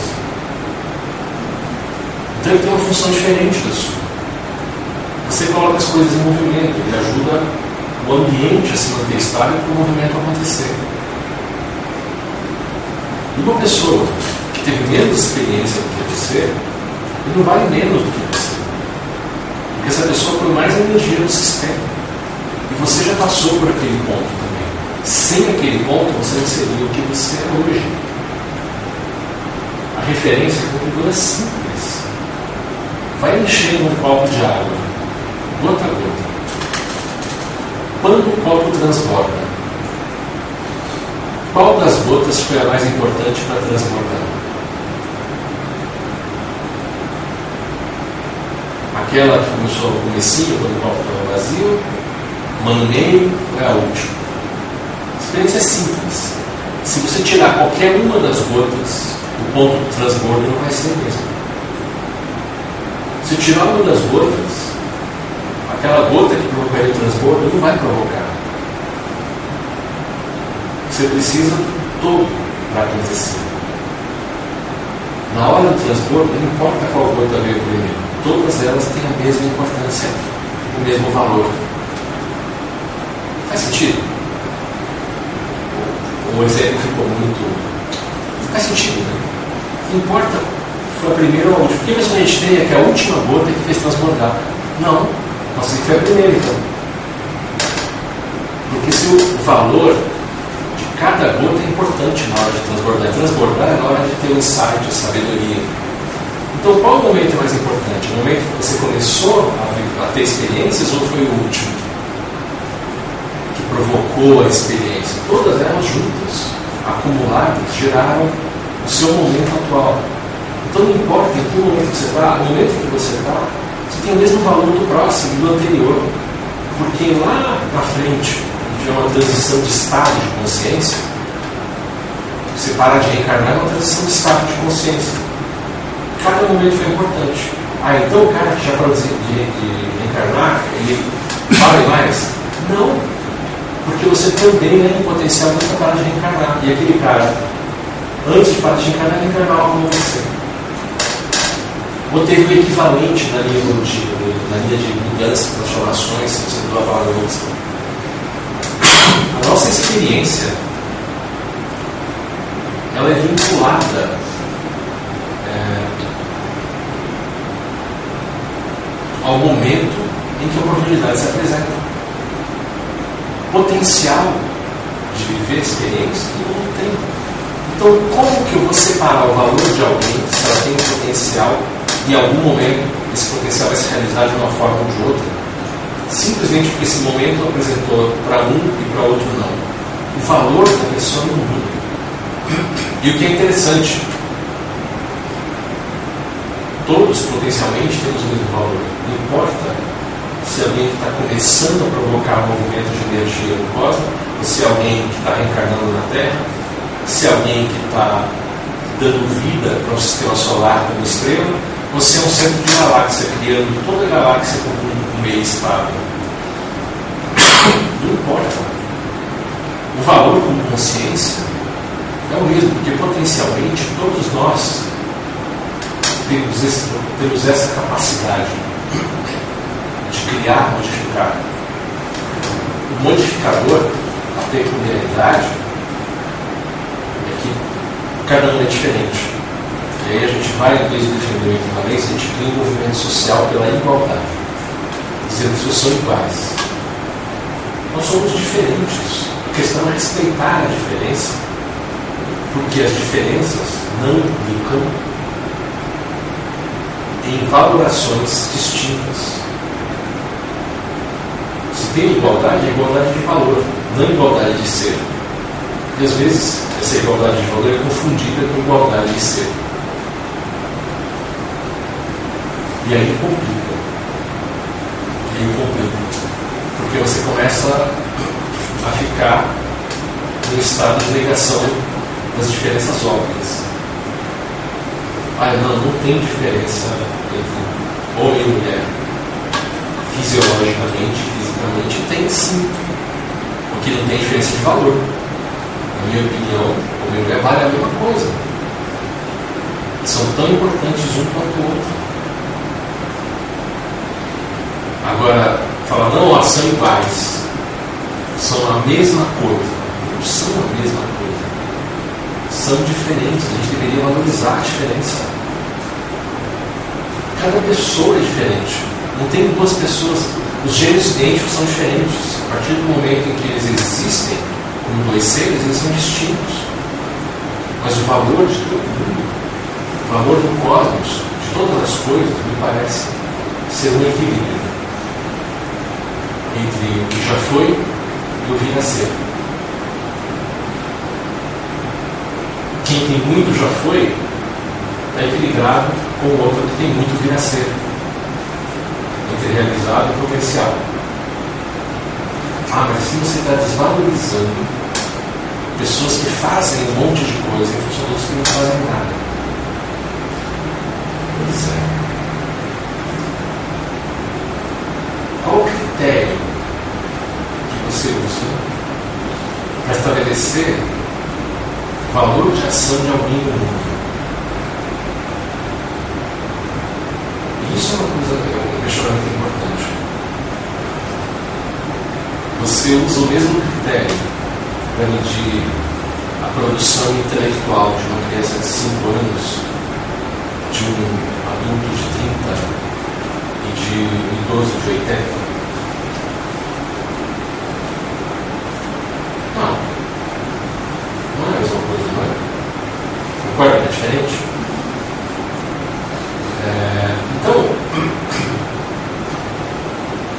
por que eu deveria considerar pessoas tem o seu momento consciência diferente, deveriam ser avaliados de uma maneira uniforme.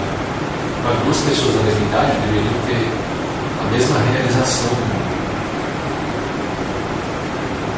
E se espiritualmente uma pessoa tem um karma que requer assentamento, foco em si e a interação com as pessoas, não gere né, a necessidade de acúmulo de bens materiais, mas de relações humanas.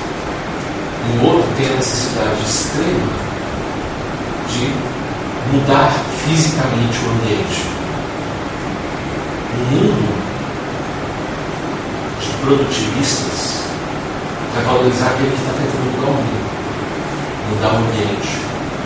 No mundo de relações sociais, de pessoas, no ambiente onde o importante são as trocas humanas, vai se valorizar aquele que é sociável, que é articulado, que troca ideias sem construir coisas físicas.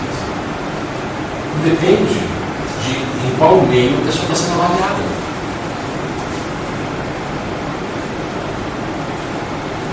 É muito interessante observar agora o conflito com relação à valoração de ações. É, a maior parte dos pais, quando vê o filho passar, chegar à adolescência e passando pela adolescência, só jogando videogame, jogos de computador, vai ficando, os pais vão ficando aflitos. Não quer nada com nada, não quer nada. É, tem que estudar, fazer outras coisas. Tem que sair na rua não, tem que brincar na terra, tem que ir lá, tomar ponto de bicicleta, né? tem que sair desse computador. Curiosamente, essa garotada está mais preparada no meio digital do que os pais que estão criticando os filhos. Na hora de ligar qualquer coisa nova, chama esse filho de videogame para fazer funcionar. Não é assim que funciona? Por quê? Esses pais são inadequados para aquele talento, eles não foram expostos, eles não se expuseram e estão resistindo ao câncer. E querem impor essa regra dos filhos. A valoração que eles dão é aquilo que eles acham importante. Só que a sociedade está achando que aquele cara que joga videogame é mais importante que os pais dele, que produzem da maneira convencional, cujas profissões muitas vezes estão sendo substituídas por máquinas.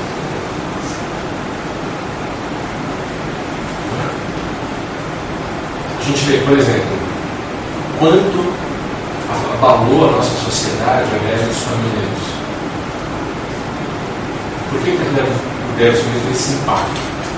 Porque lá no passado, é, por um, uma mistura de nacionalismo doentio de um e oportunismo de negócio de outro, Getúlio Vargas e Guinea, eles levaram o inglês para a falência.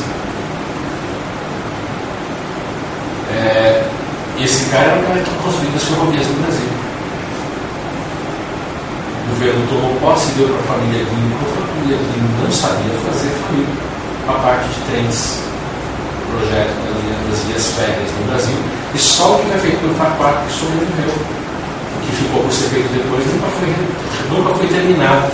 E o que só mal conseguiram manter. As linhas férreas que nós temos hoje ainda são coisas do, desse inglês. Tanto que até hoje sobrevive em, Minas a gíria falar do trem. Né? É, brincadeiras à parte, né, isso daí, de latim, a gente tem essa questão de valor que a gente acha importante de resistir às mudanças presente né, na vida da gente, não precisa tanto do passado, mas no nosso videogame.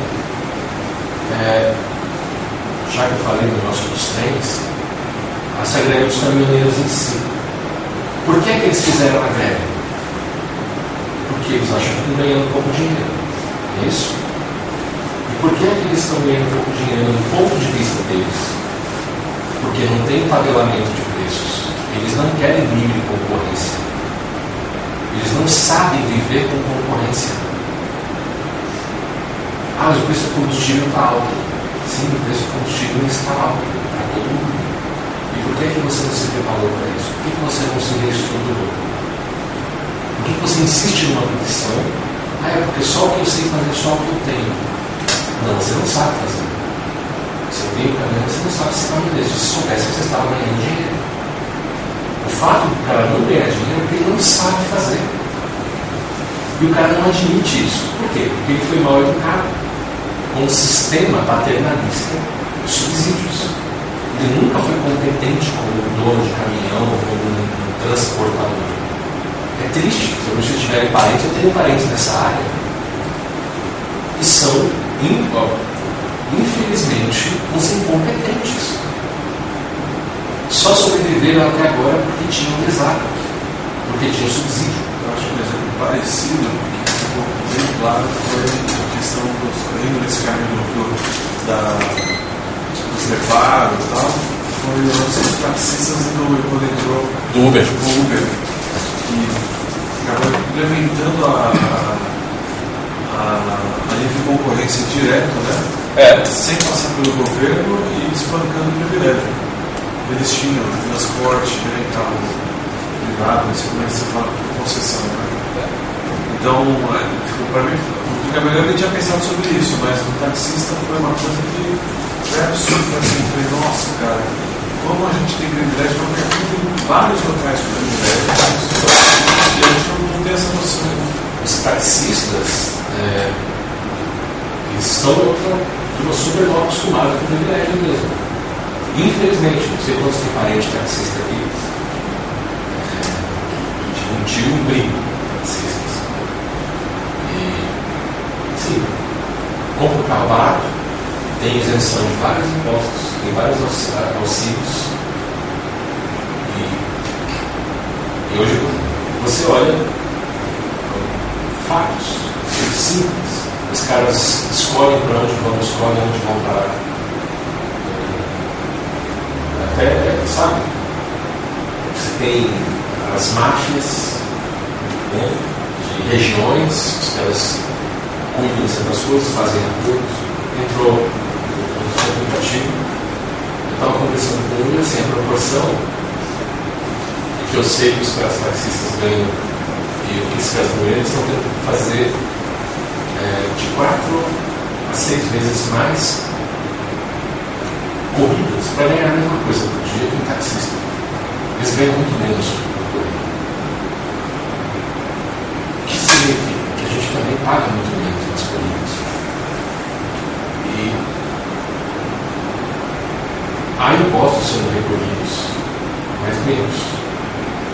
Então, o governo também está ganhando muito. Então, o governo primeiramente, queria bloquear, então, tinha que taxar mais. Tiraram o mundo inteiro. É. Agora, mesmo que tornasse ilegal, ia continuar tendo aplicativo de transporte. Eles viram que não tinha frear. E aí fizeram alguns acordos para morder um pouco desse dinheiro. E táxi é uma coisa que vai entrar lentamente em extinção. E o sistema dos aplicativos vai ficando mais profissionalizado, um pouco mais sofisticado. Né? É uma, há uma tendência de achar um ponto de equilíbrio dos preços. Aqui no Brasil já está chegando no equilíbrio. Hoje o Uber está mais caro do que era dois anos atrás. Em dólar está mais caro. Não é só o subir, né? está mais caro mesmo. Bastante. Mas ainda é muito mais barato do que táxi. Vamos mudar a dinâmica até de comércio de carros. As pessoas nem querem mudar esse carro. Falam, não, vou ficar bom. Nosso aplicativo em qualquer lugar. Então, isso é um outro, uma outra coisa que apareceu na conversa do jornal foi sobre os coletivos. A geração está vindo agora tem uma noção diferente sobre posse e uso. Está preferindo o uso do que a posse. O uso, a experiência é mais importante do que, a, do que possuir e ter. Então, para ter a experiência, né, é, você às vezes precisa de algumas coisas, mas você não precisa ter essas coisas, você precisa usar. Então, estão surgindo, como já vinham surgindo nas últimas décadas, a partir, isso é uma coisa que vem se formando. Para quem tocou, eu até estava comentando com o grupo que aquela série Friends, ela foi uma, uma comédia, é um sitcom, né, situation comedy, de um hábito que estava aparecendo nos Estados Unidos no final dos anos 80, 1990, que eram os colegas de faculdade que se formaram juntos. E lá é normal, o cara quando faz 18 anos nos Estados Unidos, a família vai para fora. Né? O cara vai estudar e sai de casa. Ficar morando com os pais é visto como um péssimo indício para a própria vida. Então sair de casa na faixa dos 18 anos e estudar longe de casa. E quando as pessoas terminam, estão só viver em república, dividir apartamento, decidiram continuar dividindo apartamento. Não precisam se separar dos que estão na faculdade. Caras começaram a criar amizade, relações, fazer um networking social, montar empresas juntos, morar juntos, como grupos. E aquela série Friends mostra isso. Grupos que estavam. Começou todo mundo junto, grupos de amigos morando juntos, perto, se relacionando e uma dinâmica.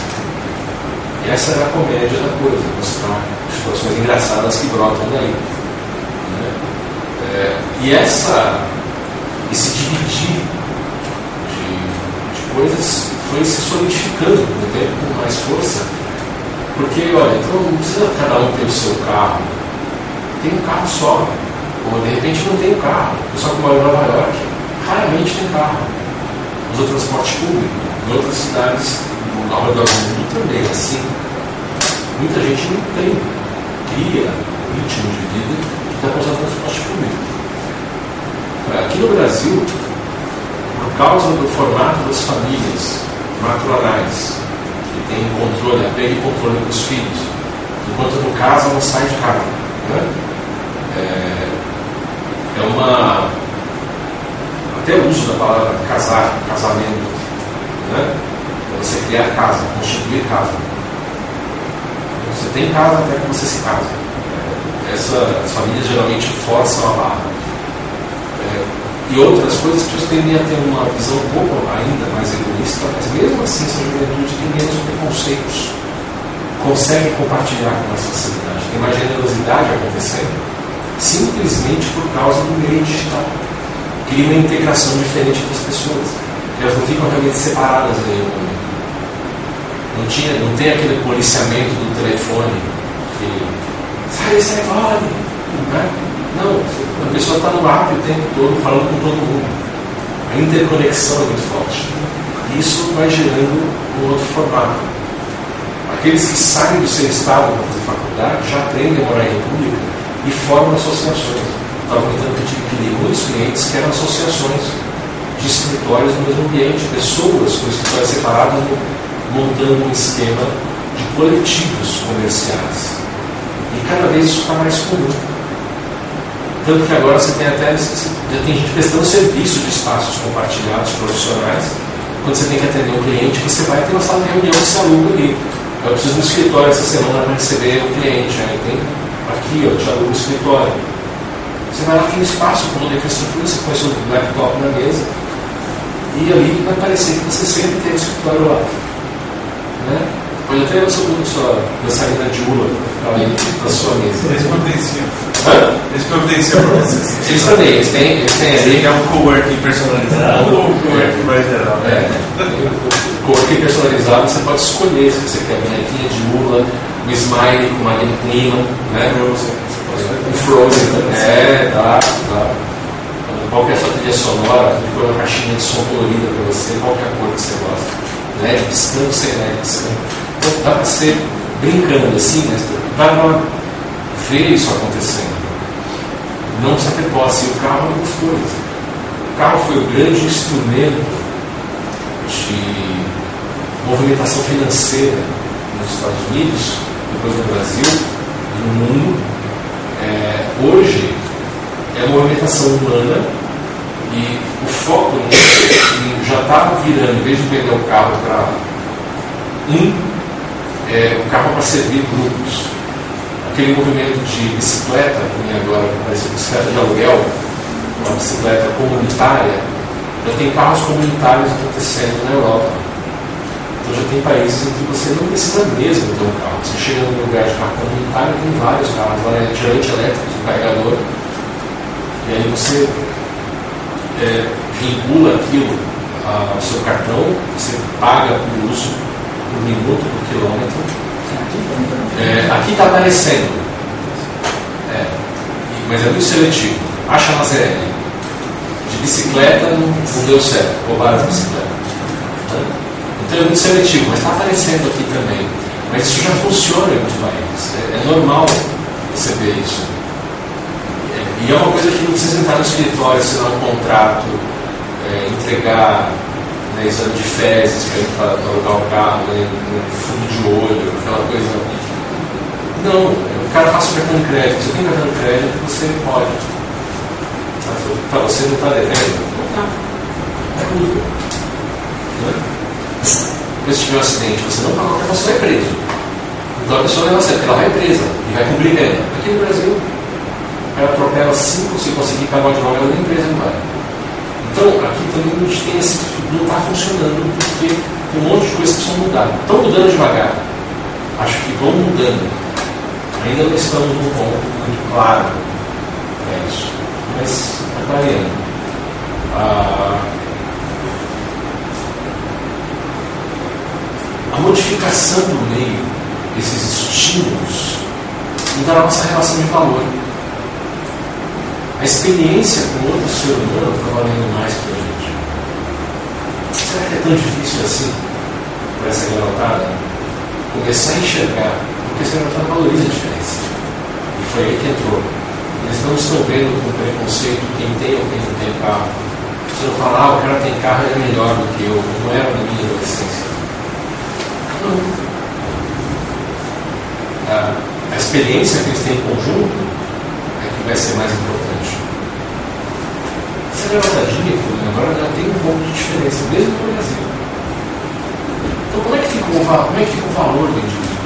Então como muda de acordo de geração para geração? Como é que a gente vai tentar estabelecer um limite cósmico? Qual espírito vale mais? Qual é mais importante? Esse é o questionamento que eu queria jogar hoje. Esse era a missão falar sobre esse caminho social, essa direção do físico grande, mas é, é com isso que a gente fala. E essa mudança de comportamento, junto com o processo de ficar mais sutil, a matéria da gente fica mais sutil, e talvez nós estamos mais conectados espiritualmente ou telepaticamente, como será que isso também está influindo para essa questão do valor cósmico, valor espiritual, desse valor geral, força motriz de cada um ser equivalente aos outros? Como será que isso está influenciando na formação dessa próxima geração? Esses bebezinhos que estão nascendo agora, como será que vai ser a visão deles de mundo daqui 20 anos? Muito mais sutis, muito mais sensíveis. É, se você for sensível espiritualmente, você percebe que as crianças pequenininhas agora, elas são muito mais receptivas para empatia e telepatia você consegue interagir energeticamente, as crianças respondem com muito mais clareza, muito mais lucidez do que as crianças 15, 20 anos atrás. Então é interessante de observar. Turma que está reencarnando agora tem muito mais controle sobre a matéria, está vindo de lugares onde a matéria era mais sutil, porque a maior parte do pessoal que está reencarnando agora veio para cá de um lugar mais sutil que mudou muito depressa e aqui eles vieram para um lugar mais denso. É o que a gente chama na literatura espírita de bebê. Eles estão vindo de um lugar bacana. Que lá eles estavam, não estavam acompanhando. Aí repetiu de era. Repetiu veio passar na Terra aqui, a próxima era. Só que a Terra está indo um pouco mais depressa. Aqueles de nós que não repetimos de era, não fomos parar na era do bronze, ou na era das, ou na idade da pedra, em outro lugar, está dividido. Tem os dois planetinhas mais ou menos da idade do bronze, cada um de um jeito, e tem uma idade mais perto da era da pedra. Nossa pré-história. Tem alguns aí que vão ficar, alguns ficaram, muitos já foram lá, então experimentando uma vida sem eletricidade, sem mecânica, sofisticada, aprendendo a fazer cartões mentais, e tem gente fazendo pintura uma peça. Tá? Saindo do nível uga-uga, começando a fazer fonema. E aí? Quem vai viver essa experiência lá, o cara que é mais sensível, nesse meio, vai ter impressões de desenvolvimento tecnológico. É o cara que vai inventar a ferramenta de escrita. É o cara que vai inventar uma nova maneira de acender o fogo. Vão ser gênios, mas a pessoa está lembrando de coisas que é do porquê do mundo de sair. Essa garotada que vai ser genial daqui a 15, 20 anos, já está aparecendo crianças geniais com 5, 6 anos de idade agora, que encarnaram Deus anos para cá, é, para eles estão só lembrando. Então eles. É, e dá um toque. Alguns vão ficar rebeldes, porque o mundo é mais rude do que eles esperavam.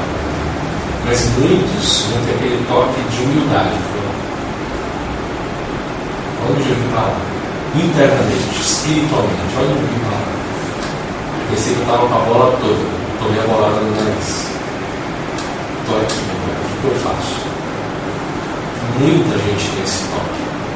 Tem aqueles que se revoltam, sempre tem, mas parece que a maioria está tomando ciência de si, da ideia de querer transformar o mundo em algo mais parecido com o lugar de onde eles saíram, em vez perdendo tempo reclamando. Porque já tem uma noção diferente de mundo eles têm uma noção de quanto a mente influencia a matéria. Isso também em condição de índole para eles. As inadequações onde eles estavam podem vir a ser pontos fortes. Talvez resistência à sutilização faça com que eles tentem levar também resistência à densificação e tentar sutilizar o. Eles não queriam mudança ele vai para um lugar muito mais diferente do que eles teriam. Eles vão tentar fazer isso para parecido com onde eles estavam, que era um lugar muito mais legal em termos de organização do que a Terra, mas muito mais sensível, muito mais delicado. Faz sentido? Transmigração tem essa beleza. Né? Tem gente que fala, ah, é, né? Nossa, ser degradado é uma coisa horrível. Depende do ponto de vista. Você vai chegar a um se você não tem lembrança dos confortos, mas você tem a lembrança das possibilidades, você vai estar num lugar onde você vai ter muito mais capacidade de mudar o mundo. Você pode ficar preso na sua autopiedade, ou na fúria, ou na raiva, mas você pode também ser um grande transformador. Tudo depende da, da índole se sobrepor às emoções instintivas e você conseguir agir.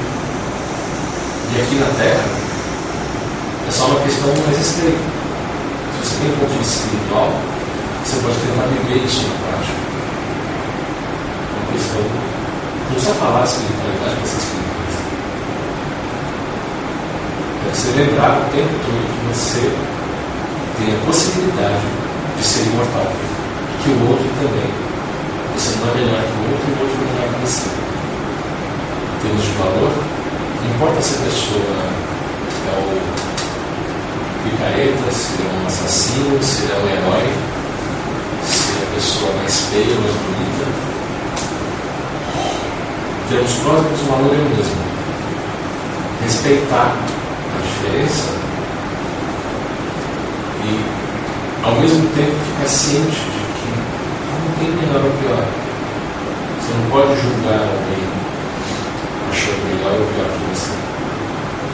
Ela tem mais adequação, menos adequação nesse momento da sociedade. Só isso.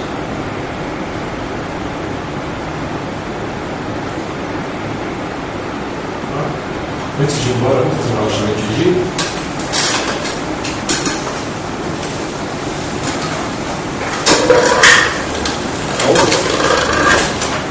mundo já está vai comecei, mas semana que vem eu não sei o que vai acontecer aqui no CEF. Então nós temos semana que vem, sábado, Kinder Ovo. Não sei quem vai dar palestra, não sei se vai ter algum evento. Você vai dar palestra, Joyce? Não. Não? Tiago também não. Não é nem o Thiago nem você.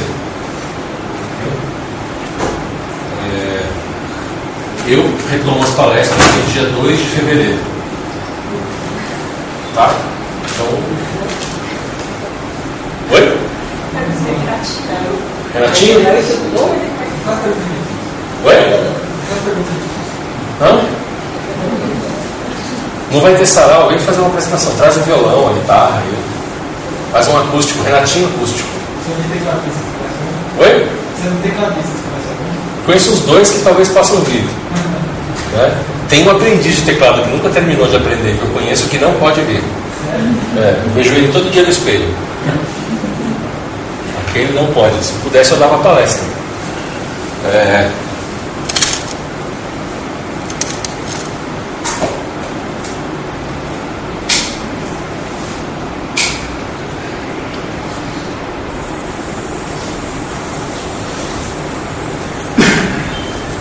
Pode apagar. Obrigado. Bom, acho que vou desligar o ar, né? Pode fazer. Ninguém vai derreter em meia hora, né? Já já está desconfiado que ele pode derreter em meia hora. Respira frio, gente. Respira frio. Pensa gelo.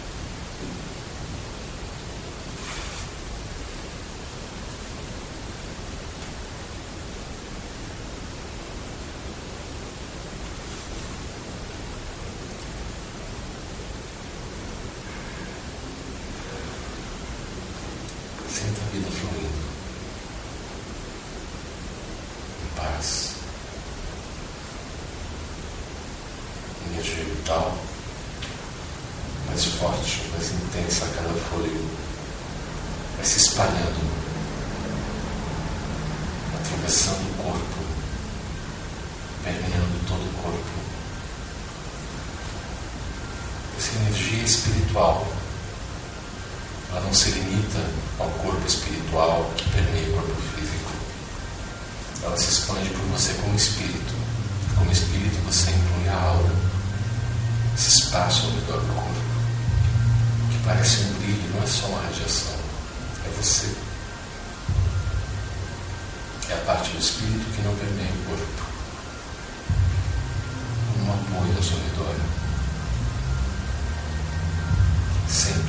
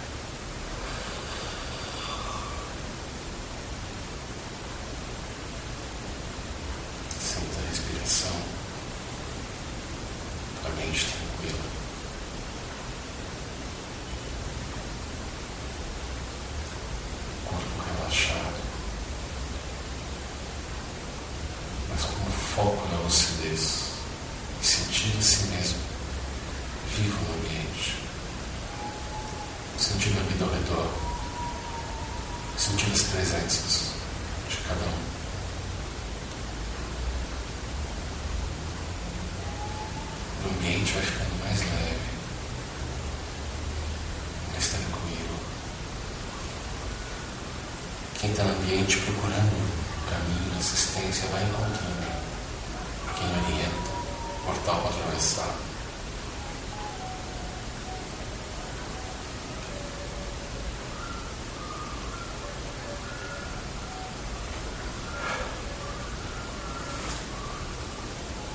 Sente.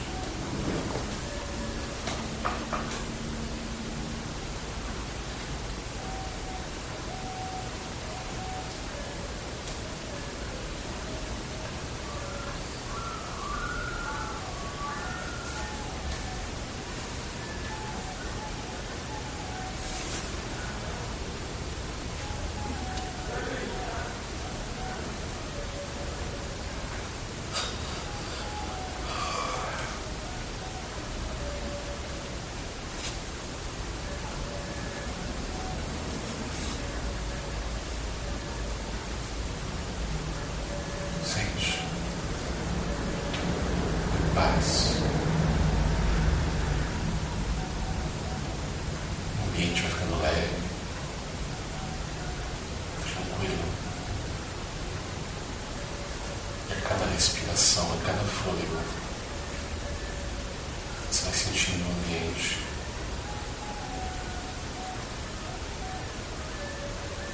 mais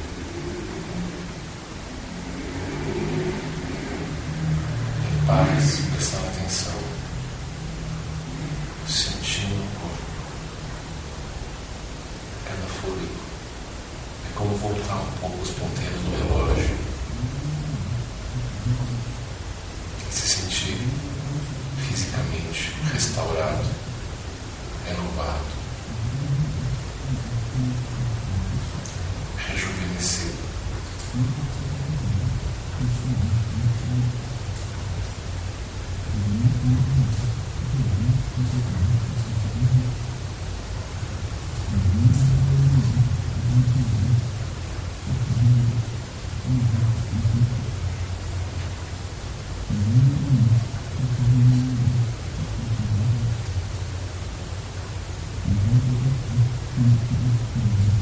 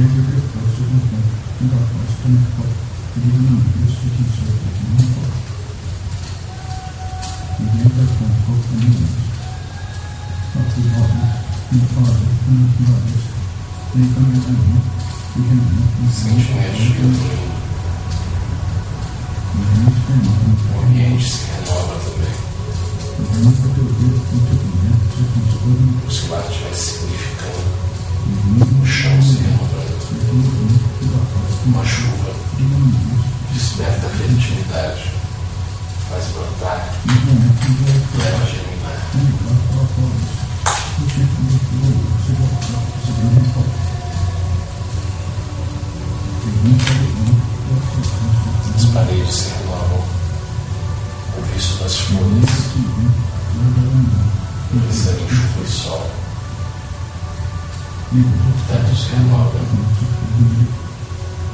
como um sol de nuvens que escuras se tornam claras, refletindo o sol com brilho branco e dourado. O ambiente todo se renova e você se restaura, se reconstrói, rejuvenesce. O ambiente renasce com você. Sala como uma floresta se recompõe, ganhando vida na primavera.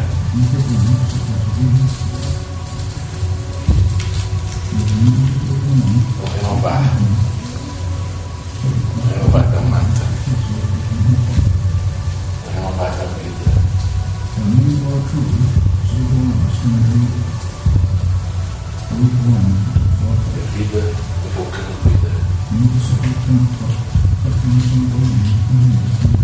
É a paz de um nascer sem fim. Do renascer.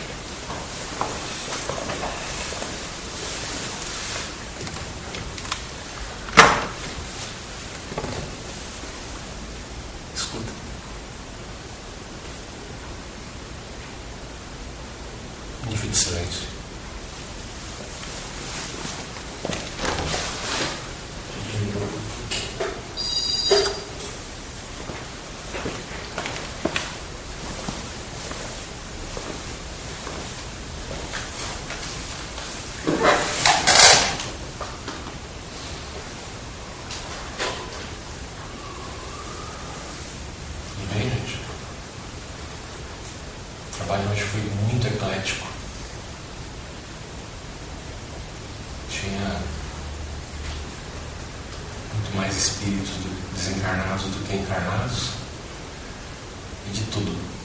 De ET nórdico com 3 metros e meio de altura a, a espírito que aparece como curupira dançando o pezinho invertido. Tinha de tudo no meio do caminho.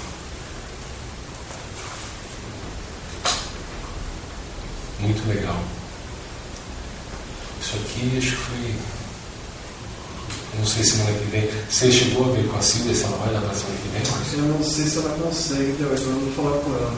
Você tinha mandado mensagem aquela hora que você falou e pegou o celular. Mas vê lá.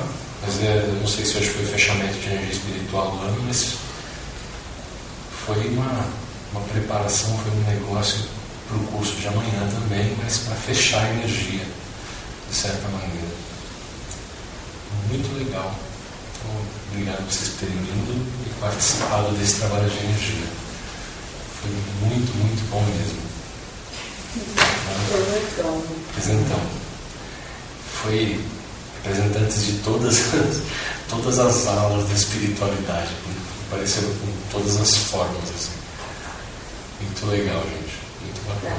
a, a metáfora que o planeta jardim, mas representado num, num esfera maior do que simplesmente o jardim, o jardim humano também.